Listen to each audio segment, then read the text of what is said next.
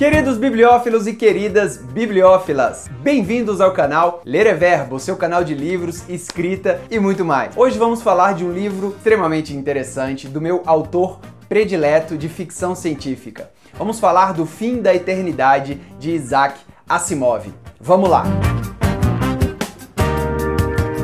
Bem, antes de mais nada, gostaria de agradecer você por estar assistindo esse vídeo. Gostaria de pedir que você se inscrevesse no canal para assim você não perder nenhuma atualização. E também dar um alô pro pessoal que está ouvindo esse áudio lá no nosso podcast. É só você procurar Ler é Verbo em qualquer tocador de podcast que você acha a gente lá e você pode ouvir todos os vídeos aqui do canal. E lá no podcast também, algumas vezes, tem alguns episódios especiais com mais conteúdo do que aqui no próprio YouTube, tá certo? Então hoje vamos falar de um livro muito interessante chamado chamado Fim da Eternidade, de Isaac Asimov. Isaac Asimov, para mim, é o meu autor de ficção científica predileto, principalmente a série Fundação. A série Fundação, eu acredito que a Amazon tá fazendo agora uma série de televisão, tá adaptando os livros para televisão e eu estou super curioso para saber o que, que vai acontecer, porque para mim a série Fundação é assim, cara, é de uma criatividade ímpar. Se você ainda não teve oportunidade de ler, leia. São três, eu acho que são seis livros total. É, na Wikipédia tem a ordem certinha, porque assim, ele escreveu o primeiro livro, foi muito bem recebido, aí escreveu a trilogia, e aí depois de alguns anos escreveu dois livros que antecediam a, a trilogia Fundação, e depois escreveu mais um para depois da Fundação, e eu já li todos, e é muito interessante e vale muito a pena. E aí, nessa época agora, eu falei, cara, eu quero ler todos os livros de Isaac Asimov. São muitos livros, eu sei,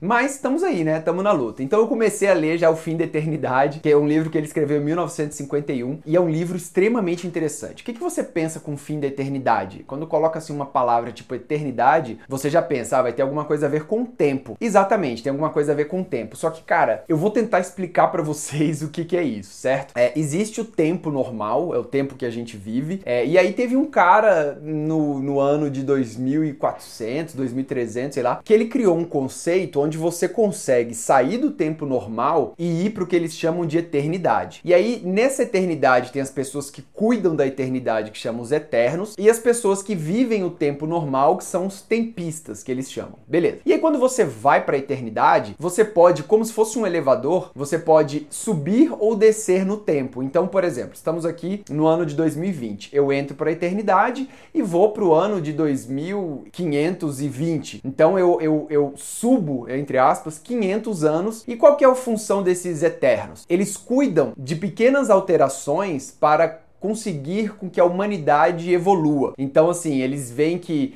em 2800 vai ter uma guerra, mas eles percebem que essa guerra foi desencadeada por algo em 2600. Então, eles vão até 2600, manipulam um pouco ali a realidade para evitar aquela guerra de 2800 e aí eles vão pro ano 3000 e vê que o mundo ainda existe. Beleza. Então, olha só a viagem da parada.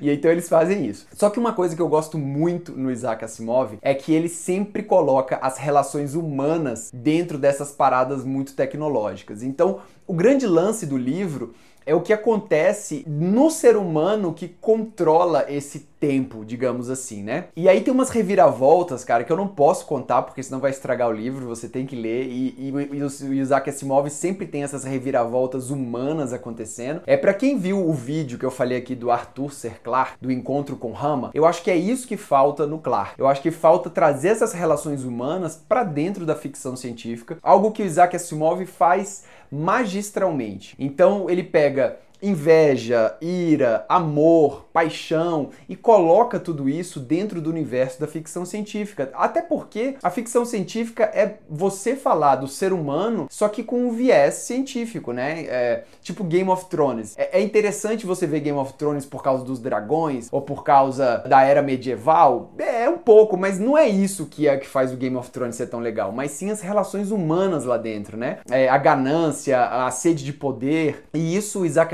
faz muito bem nos livros dele. É, inclusive Inclusive nos livros de robô, né, aquele mais conhecido Eu Robô, ele faz isso, ele joga esses sentimentos humanos dentro do robô, dentro de uma máquina, e, e isso gera uma série de implicações na nossa vida e um, uma série de questionamentos. E isso é interessante no Isaac Asimov. Então o livro O Fim da Eternidade é um livro que você vai ler muito rápido, porque é, ele tem a manha de escrever assim, quando acaba um capítulo você fala, não, peraí, eu tenho que ler mais um porque eu não posso ficar nesse suspense. É tipo uma série série de televisão. É, inclusive, tem filmes, é, tem dois filmes que eu achei do fim da eternidade, cara, que são interessantíssimos de você ver. Porque um filme é um filme russo, o outro é um filme polonês que eles fizeram sobre o fim da eternidade. E é muito interessante. Você pensa só, um filme russo gravado em 1980 por aí, como que eles representam o futuro, né? A eternidade do, do ano 2600. Cara, é uma visão que os caras têm. Eu vou colocar aqui a imagem de um robô, porque tem um robô que serve a galera lá no futuro. Olha o robô que esses caras fizeram. Sacou? Tipo, é muito interessante interessante de ver. Eu não consegui ver o filme todo, obviamente, mas depois que você lê o livro e você tem as referências na cabeça, você vê